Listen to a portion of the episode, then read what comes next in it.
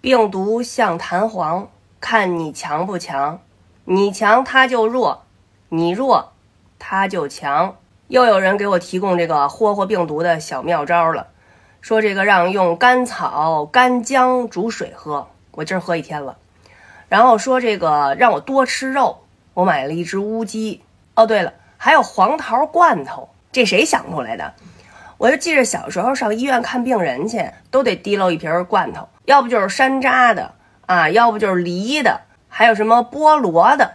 由此呢，我就对这个病毒产生了一个新的认识，他们合着喜欢送礼这一套啊，就跟那山大王似的。你看那个抽烟喝酒的人都说他们不容易得这病，是吧？那这不就对上了吗？这烟，您总结出来了吗？他喜欢什么牌的呀？那酒就不用说了，人家都指定了，七十五度的呀，是不是？出门回来喷全身，带回来的东西都喷上。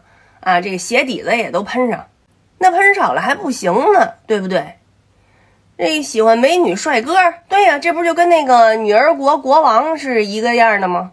昨天还有朋友说这个得泡澡、蒸桑拿，这不全对上了吗？是不是还得来套大保健呢？